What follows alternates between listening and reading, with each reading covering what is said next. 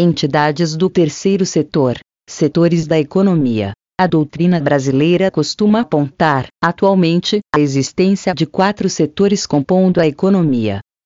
Primeiro setor, composto pelos entes da administração pública direta e indireta, sem qualquer espécie de finalidade lucrativa, visando a garantir o bem-estar de toda a coletividade. Toda atividade realizada pelo primeiro setor da economia é orientada no sentido de se garantir em melhores condições de vida à população. Segundo setor, configura-se como espaço de atuação dos particulares que visam garantir lucro no mercado, estando vigente a ideia de livre iniciativa, para que o ator econômico possa auferir vantagem pecuniária em sua atividade. Este setor da economia é o campo de atuação da iniciativa privada, a exploração direta de atividade econômica pelo Estado só será permitida quando necessária aos imperativos da segurança nacional ou a relevante interesse coletivo, ressalvados casos previstos na CF. Países em bom grau de desenvolvimento possuem uma significativa base econômica, concentrada no setor secundário ou segundo setor. A exportação dos produtos deste setor também gera riquezas para indústrias destes países.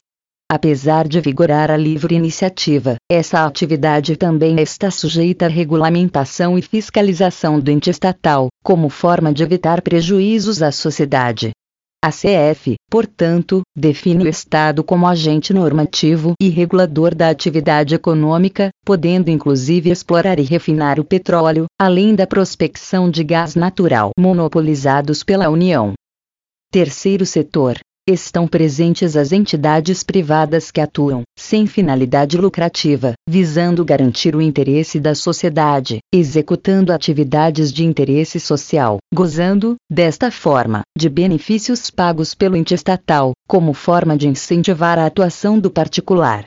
Este setor é marcante nos países de alto grau de desenvolvimento econômico, Quanto mais rica a região, maior é a presença de atividades do setor terciário, com o processo de globalização, este foi o setor que mais se desenvolveu no mundo.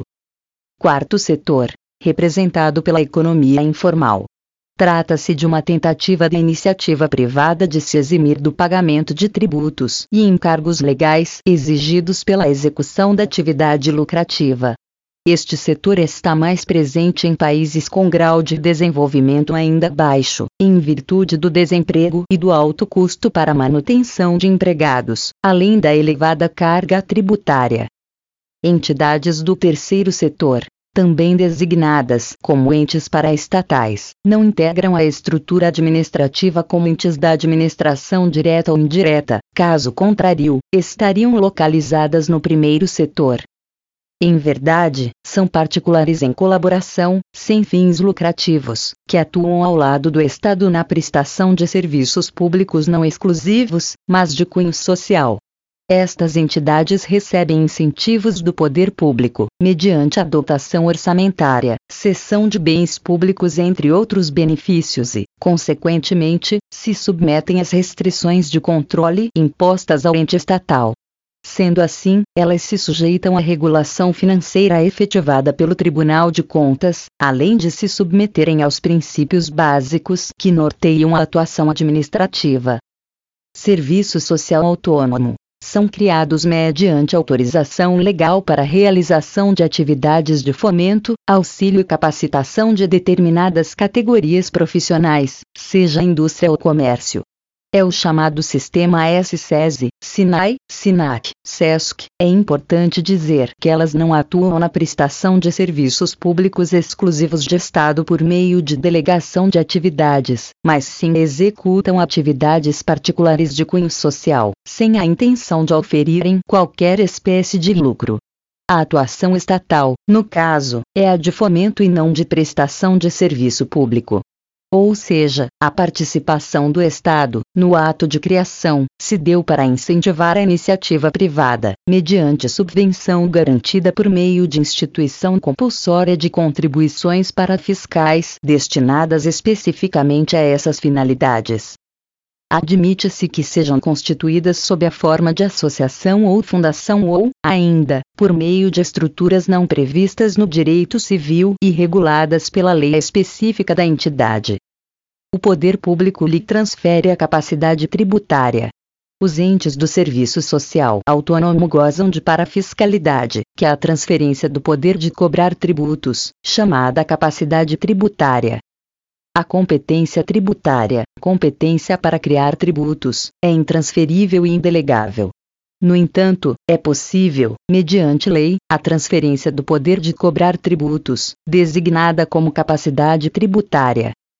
Com efeito, a capacidade tributária pode ser transferida às entidades da administração indireta, como ocorre com determinadas autarquias, e também às entidades privadas em determinadas situações. Não obstante a concessão da capacidade tributária, trata-se de entidades privadas e, dessa forma, não gozam de privilégios administrativos, sejam eles fiscais, processuais ou contratuais. Nesse sentido, o STF se pronunciou, as entidades paraestatais que possuem personalidade jurídica de direito privado não fazem jus aos privilégios processuais concedidos à Fazenda Pública, entretanto, elas não gozam de imunidade tributária recíproca, haja vista a aplicação deste dispositivo ser limitada às entidades de direito público, em virtude do regime a elas aplicado. Porém, por se tratarem de entidades filantrópicas, sem finalidade de obtenção de lucro, podem vir a se enquadrar na imunidade definida no art. 50, vice da Carta Magna que define não ser possível a cobrança de impostos incidentes sobre o patrimônio, renda ou serviços dos partidos políticos, inclusive suas fundações, das entidades sindicais dos trabalhadores, das instituições de educação e de assistência social, sem fins lucrativos, atendidos os requisitos da lei. Esse serviço social autônomo se dedica à assistência social e capacitação, bem como ao auxílio de determinadas categorias sociais e profissionais, sem finalidade lucrativa, se enquadrando no dispositivo constitucional e, portanto, gozando de imunidade no que tange aos impostos. Óbvio, ficam sujeitos a controle do TC e devem respeitar os princípios inerentes à licitação pública para suas contratações. Porém, as entidades do Sistema S devem seguir o regramento próprio para contratações, respeitando os princípios gerais atinentes à licitação. As ações propostas em face das entidades de serviço social autônomo devem tramitar na Justiça Estadual, sem que haja qualquer prerrogativa de foro, vide a súmula 516 do STF. O SES está sujeito à jurisdição da Justiça Estadual. Os empregados destas entidades são regidos pela CLT e não dependem de concurso público. Não obstante serem agentes públicos, amplamente considerados, inclusive para fins penais e fins da lei de improbidade administrativa. Entidades de apoio são particulares que atuam ao lado de hospitais e universidades públicas, auxiliando no exercício da atividade destas entidades, por meio da realização de programas e pesquisas de extensão. Elas executam atividades não exclusivas do Estado direcionadas à saúde, educação e pesquisa científica juntamente com órgãos ou entidades públicas que atuam nestes serviços podem ser constituídas sob a forma de fundações, associações e cooperativas, sempre sem finalidade lucrativa, atuando ao lado do órgão público, não se confundindo com a entidade estatal. A Fundação da Apoio, por exemplo, não é fundação pública, mas sim fundação privada, formada por destinação de patrimônio de particulares, submetida às normas do direito civil, que as vincula ao ente público, na execução de atividades que atendem aos seus fins.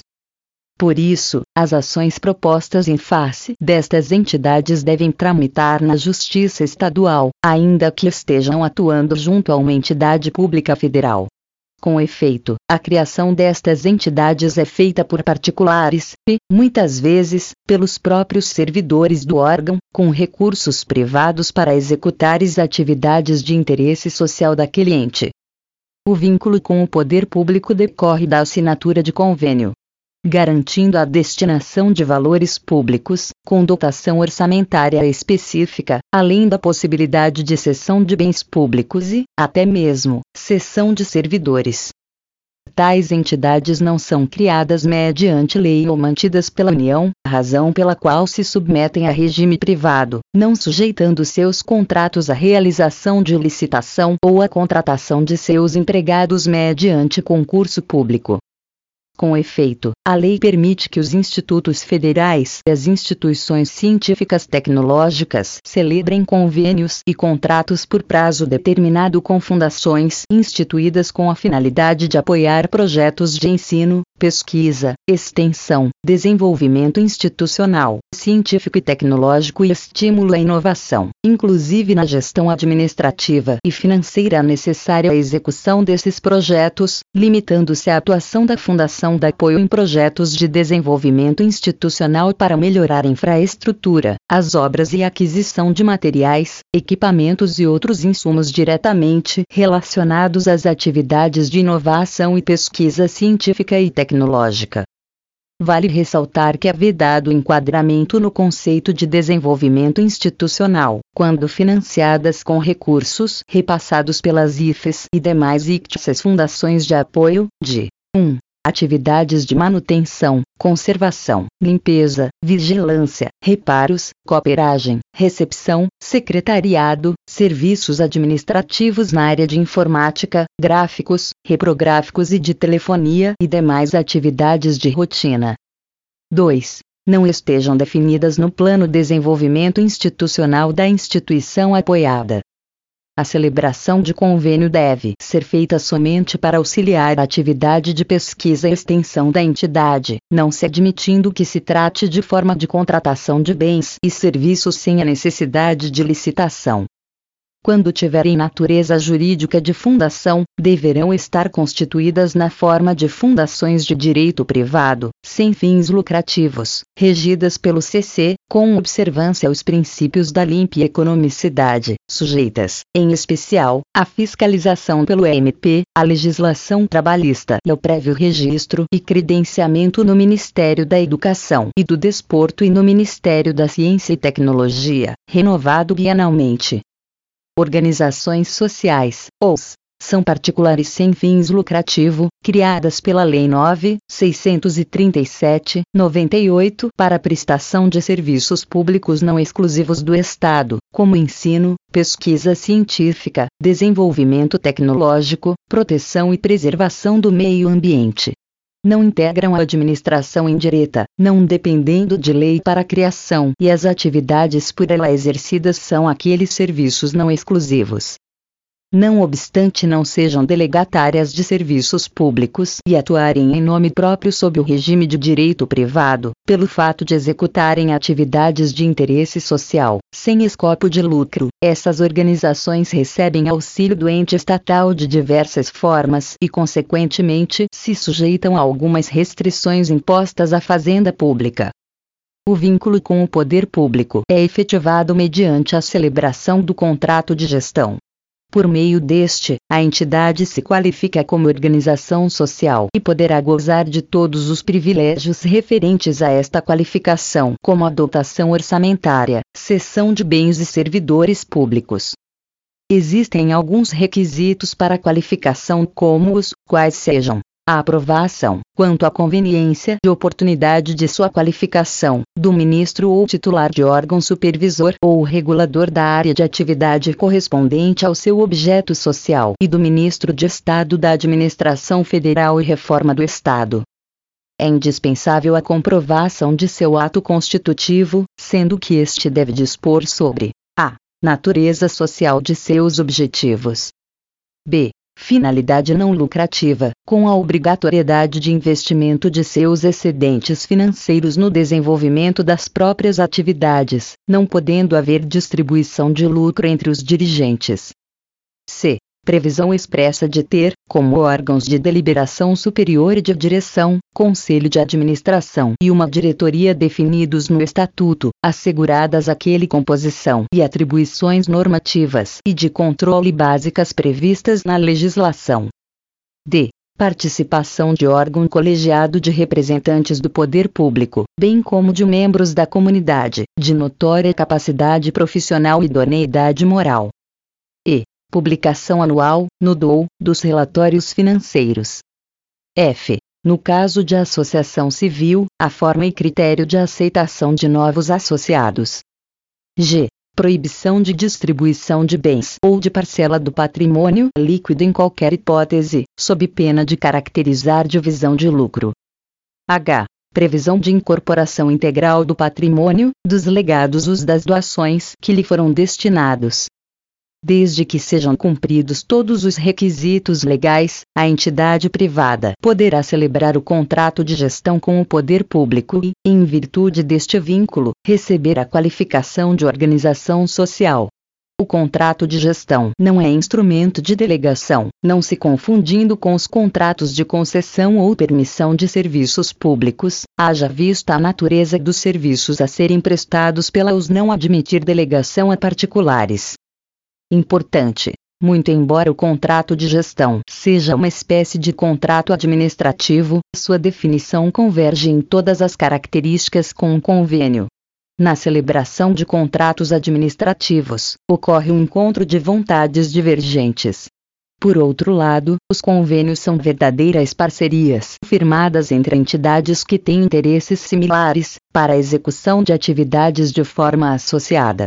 Tal contrato de gestão que discriminará as atribuições do poder público e dos deve ser submetido, após aprovação pelo Conselho de Administração da entidade, ao Ministro de Estado ou autoridade supervisora da área correspondente à atividade fomentada, uma vez formado o contrato de gestão, a entidade se qualifica como e passa a gozar de certos benefícios decorrentes deste ajuste, tais como a destinação de valores públicos, por meio de dotação orçamentária e a cessão de bens públicos e servidores estatais, Além da possibilidade de destinação de valores, as entidades poderão receber bens públicos, mediante a permissão de uso, consoante cláusula expressa do contrato de gestão, sem a necessidade de licitação, sendo que os bens móveis públicos permitidos para uso poderão ser permutados por outros de igual ou maior valor, condicionado a que novos bens integrem o patrimônio da União. Art. 14. É facultado ao Poder Executivo a sessão especial de servidor para as organizações sociais, com luz para a origem a sessão para a prestação de serviços em entidades da administração indireta e admitida pela doutrina sem grandes discussões, no entanto, a possibilidade de se impor a execução de atividades em entidades particulares enseja controvérsias.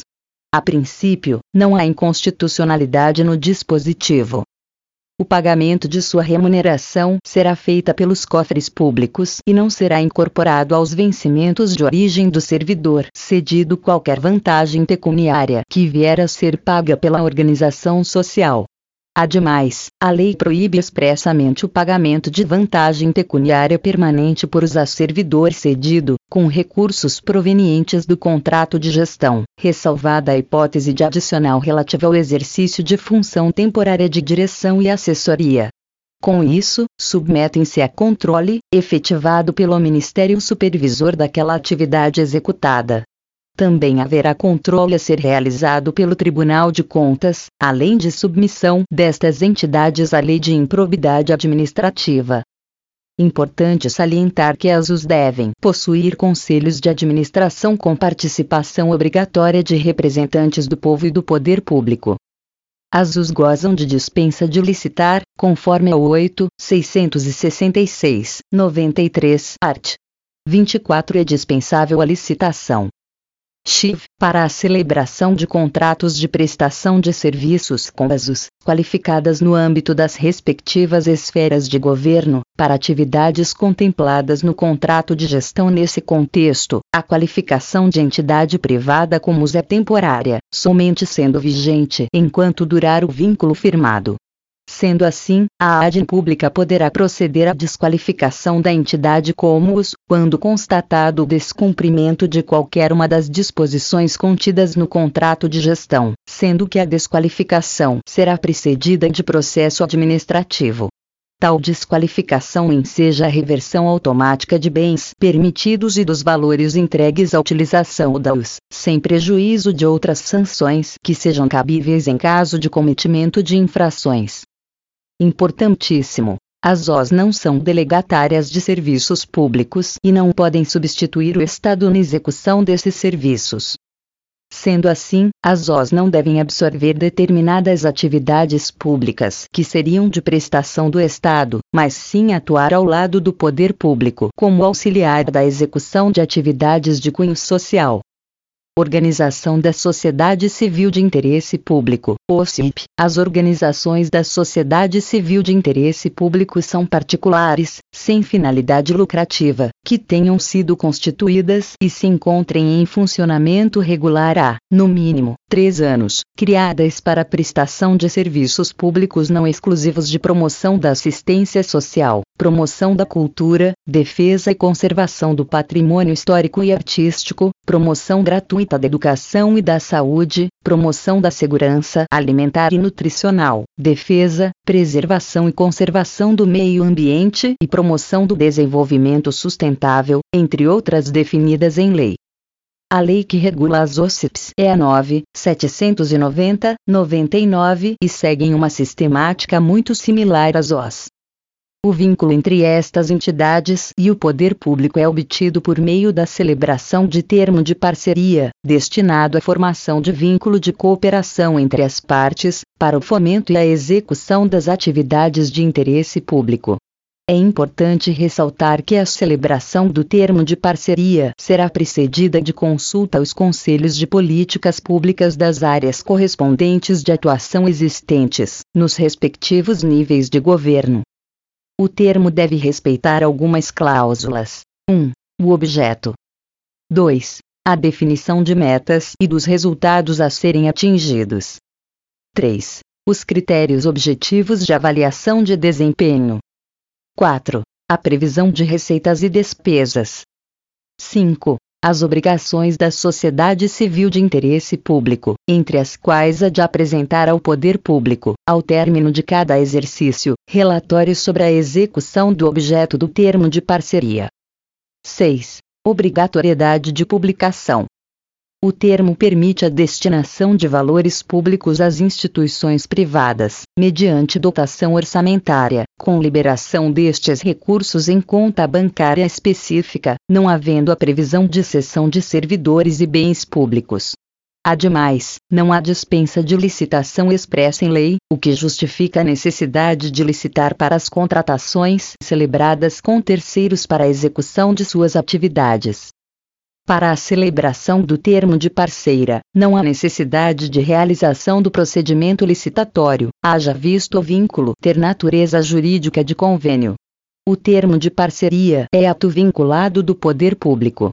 Caso a entidade cumpra os requisitos legais para qualificação como OCIP, a administração não pode negar o vínculo. Por óbvio, sempre que houver mais de um interessado na celebração do termo de parceria, a ADM pública deverá realizar procedimento simplificado que justifique a escolha de uma entidade em detrimento das demais. Esse procedimento é regulado pelo Decreto 3, 100, 99 e recebe a designação de concurso de projetos. Diante dessas prerrogativas, essas entidades ficam sujeitas ao controle financeiro e orçamentário exercido pelo Tribunal de Contas, além do acompanhamento e fiscalização do termo de parceria por órgão do poder público da área de atuação correspondentes à atividade fomentada e pelos conselhos de políticas públicas das áreas correspondentes de atuação existentes em cada nível do governo. As organizações da sociedade civil de interesse público devem constituir conselho fiscal ou órgão equivalente, dotado de competência para opinar sobre os relatórios de desempenho financeiro e contábil, e sobre as operações patrimoniais realizadas, emitindo pareceres para os organismos superiores da entidade. A composição do Conselho não exige a presença de representantes do poder público, sendo somente permitida a participação de servidores públicos na sua composição. Além disso, a lei expressamente veda a celebração de termos de parceria com algumas entidades privadas. Nesse sentido, segue o art. segundo da Lei 9, 790, 99. Art.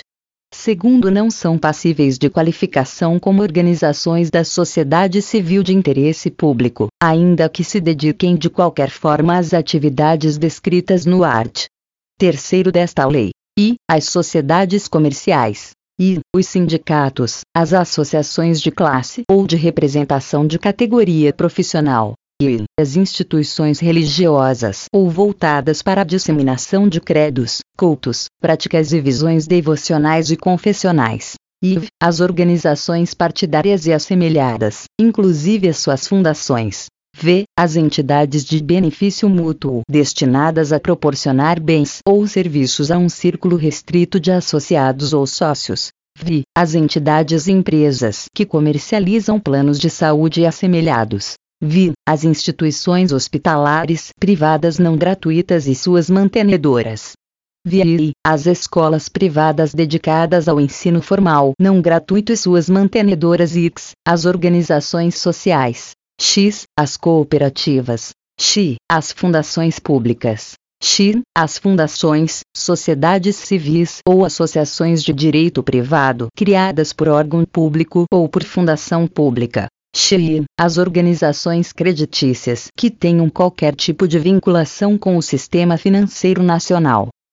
Desta forma, as OCPs são criadas para a execução de atividades de interesses do Estado, sem a intenção de substituir a ADIM pública na execução dessas atividades, mas sim com a finalidade de executar o objeto de sua finalidade, em atuação conjunta com os órgãos estatais. Organizações da Sociedade Civil, OSC, Tais entidades receberam a designação de OSC, devendo ser, necessariamente, uma pessoa jurídica de direito privado, sem fins lucrativos, que não distribui entre os seus sócios ou associados eventuais resultados ou parcelas do seu patrimônio auferido mediante o exercício de suas atividades, e que os aplica integralmente na consecução do respectivo objeto social, de forma imediata ou por meio da constituição de fundo patrimonial ou fundo de reserva. Também podem se qualificar como OSCAs sociedades cooperativas sociais, as integradas por pessoas em risco ou vulnerabilidade pessoal ou social, as alcançadas por programas e ações de combate à pobreza e de geração de trabalho e renda, as voltadas para fomento, educação e capacitação de trabalhadores rurais ou capacitação de agentes de assistência técnica e extensão rural, e as capacitadas para a execução de atividades ou de projetos de interesse público e de cunho social, assim como as organizações religiosas que se dediquem a atividades ou a projetos de interesse público e de cunho social, distintas das destinadas a fins exclusivamente religiosos. A celebração dos termos de colaboração ou de fomento será precedida de procedimento simplificado de escolha, denominado pelo diploma de chamamento público. No início de cada ano civil, a administração pública deve publicar, nos meios oficiais de divulgação, os valores aprovados na lua vigente para a execução de programas e ações do plano plurianual em vigor, que poderão ser executados por meio de parcerias previstas na lei, permitindo, desse modo, que os eventuais interessados se preparem para a participação nos certames de seleção. A administração pública deve manter em seu site oficial a relação das parcerias celebradas, em ordem alfabética, pelo nome da OSC, por prazo não inferior a cinco anos contado da apreciação da prestação de contas da parceria. Termo de colaboração. Termo de fomento. Acordo de cooperação. O termo de colaboração deve ser adotado pela administração pública em caso de transferências voluntárias de recursos para consecução de planos de trabalho propostos pela administração pública, em regime de mútua cooperação com organizações da sociedade civil, selecionadas por meio de chamamento público, enquanto que o termo de fomento é celebrado para consecução de planos de trabalho propostos pelas organizações da sociedade civil. Ambos os acordos envolvem transferência de recursos financeiros do poder público ao particular. Por outro lado, o acordo de cooperação é o instrumento por meio do qual são formalizadas as parcerias estabelecidas pela administração pública com organizações da sociedade civil para a consecução de finalidades de interesse público e recíproco que não envolvam a transferência de recursos financeiros.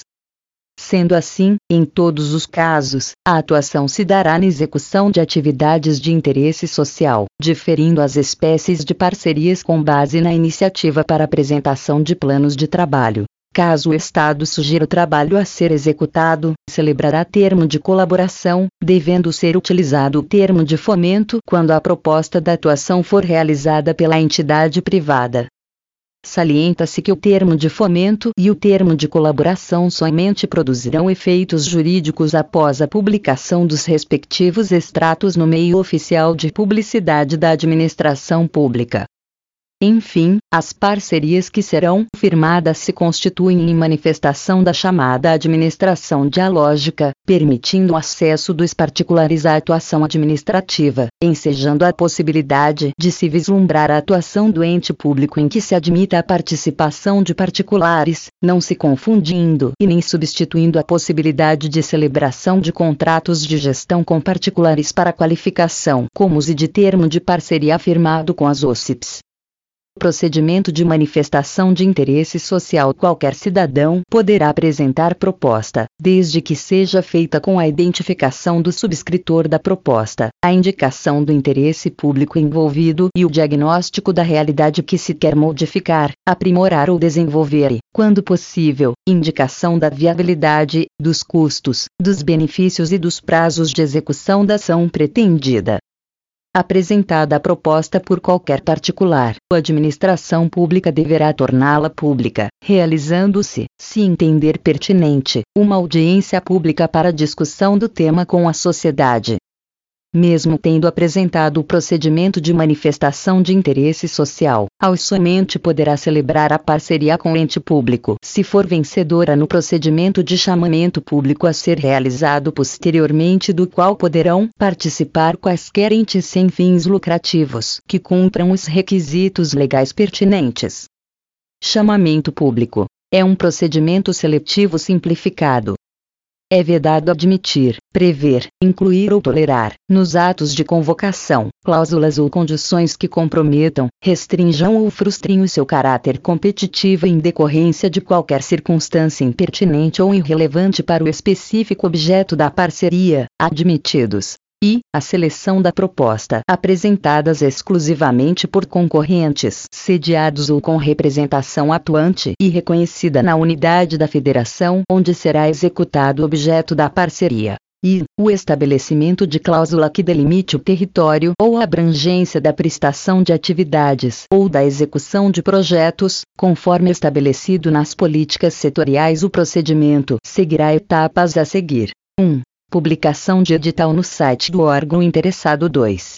Classificação das propostas pela Comissão de Seleção 3. Habilitação da entidade. 4. Encerramento.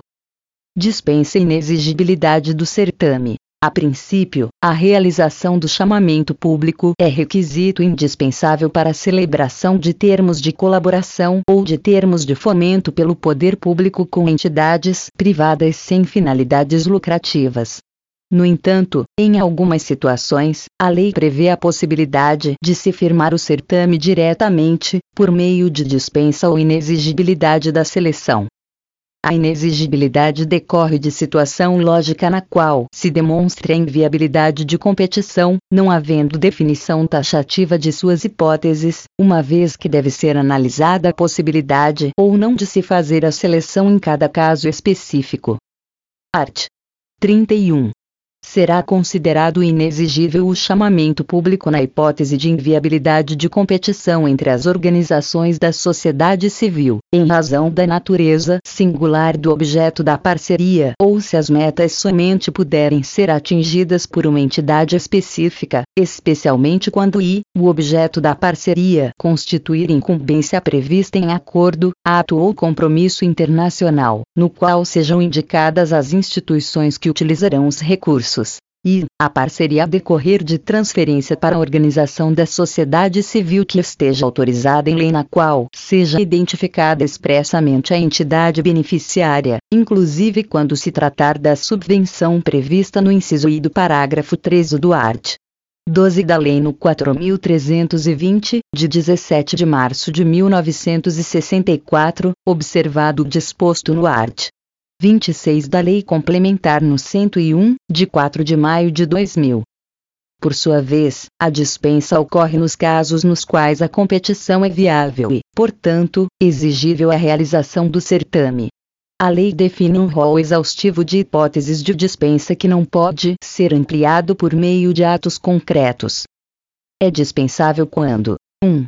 No caso de urgência decorrente de paralisação ou iminência de paralisação de atividades de relevante interesse público pelo prazo de até 180 dias. 2. Nos casos de guerra ou grave perturbação da ordem pública ou ameaça à paz social. 3. Quando se tratar da realização de programa de proteção a pessoas ameaçadas ou em situação que possa comprometer a segurança. 4 no caso de atividades voltadas ou vinculadas a serviços de educação, saúde e assistência social, desde que executadas por organizações da sociedade civil previamente credenciadas pelo órgão gestor da respectiva política. Em casos de inexigibilidade ou dispensa, deverá ser instaurado um processo administrativo no qual o ente público apresente uma justificativa dos motivos que ensejaram a celebração direta do termo, a lei regulamenta que é possível a impugnação à justificativa de dispensa ou inexigibilidade, desde que apresentada em até cinco dias a contar de sua publicação, cujo teor deve ser analisado pelo administrador público responsável, que terá competência para revogar ou anular o ato. Organização da sociedade civil, requisitos para poder celebrar o termo de colaboração ou o termo de fomento ou, ainda, o acordo de cooperação, as organizações da sociedade civil deverão ser regidas por normas de organização interna, a entidade deverá ter objetivos voltados à promoção de atividades e finalidades de relevância pública e social, não podendo ter finalidade lucrativa, razão pela qual o Estatuto deverá definir que, em caso de dissolução da entidade, o respectivo patrimônio líquido seja transferido a outra pessoa jurídica de igual natureza que preenche os requisitos desta lei e cujo objeto social seja, preferencialmente, o mesmo da entidade extinta, salvo em se tratando de serviços sociais autônomos destinatários de contribuições dos empregadores incidentes sobre a folha de salários. Por fim, é vedada a celebração de parcerias previstas nesta lei da OSC que tenham por objeto, envolvam ou incluam delegação das funções de regulação, de fiscalização, de exercício do poder de polícia ou de outras atividades exclusivas do Estado. Formalização das parcerias. O instrumento da parceria deverá apresentar, como anexo, o plano de trabalho, que dele é parte integrante e indissociável. A ausência deste requisito enseja vício de forma do termo celebrado, podendo resultar em sua declaração de nulidade pela administração pública ou pelo Poder Judiciário. A lei estabelece ser vedada a celebração de termo de colaboração ou de fomento que tenham por objeto, envolvam ou incluam delegação das funções de regulação, de fiscalização, do exercício do poder de polícia ou de outras atividades exclusivas do Estado, haja vista a indelegabilidade do poder de polícia a entidades privadas, ainda que sem fins lucrativos, a Lei 13.019, 14 dispõe que a parceria não pode ser firmada para contratação de consultoria, com ou sem produto determinado, nem para execução de atividades de apoio administrativo, com ou sem disponibilização de pessoal, fornecimento de materiais consumíveis ou outros bens, quando a parceria tiver vigência superior a um ano, a administração pública realizará, sempre que possível, pesquisa de satisfação com os beneficiários do plano de trabalho e utilizará os resultados como subsídio na avaliação da parceria celebrada e do cumprimento dos objetivos pactuados, bem como na reorientação e no ajuste das metas e atividades definidas. A execução da parceria poderá ser acompanhada e fiscalizada pelos conselhos de políticas públicas das áreas correspondentes de atuação existentes em cada esfera de governo, assim como pelos cidadãos, sendo possível, inclusive, a propositura de ação popular, quando se entender que seja lesiva ao interesse da coletividade contratos firmados entre as OSC e terceiros as contratações de bens e serviços pelas OSC, feitas com o uso de recursos transferidos pela administração pública, deverão observar todos os princípios aplicáveis à atuação estatal, notadamente, os princípios da legalidade, da moralidade, da boa-fé, da probidade, da impessoalidade, da economicidade, da eficiência, da isonomia, da publicidade, da razoabilidade e do julgamento objetivo e a busca permanente de qualidade e durabilidade. A lei determina a realização de procedimento seletivo simplificado para a celebração desses contratos, não sendo necessária a realização de licitação nos moldes da Lei 8.666, 93.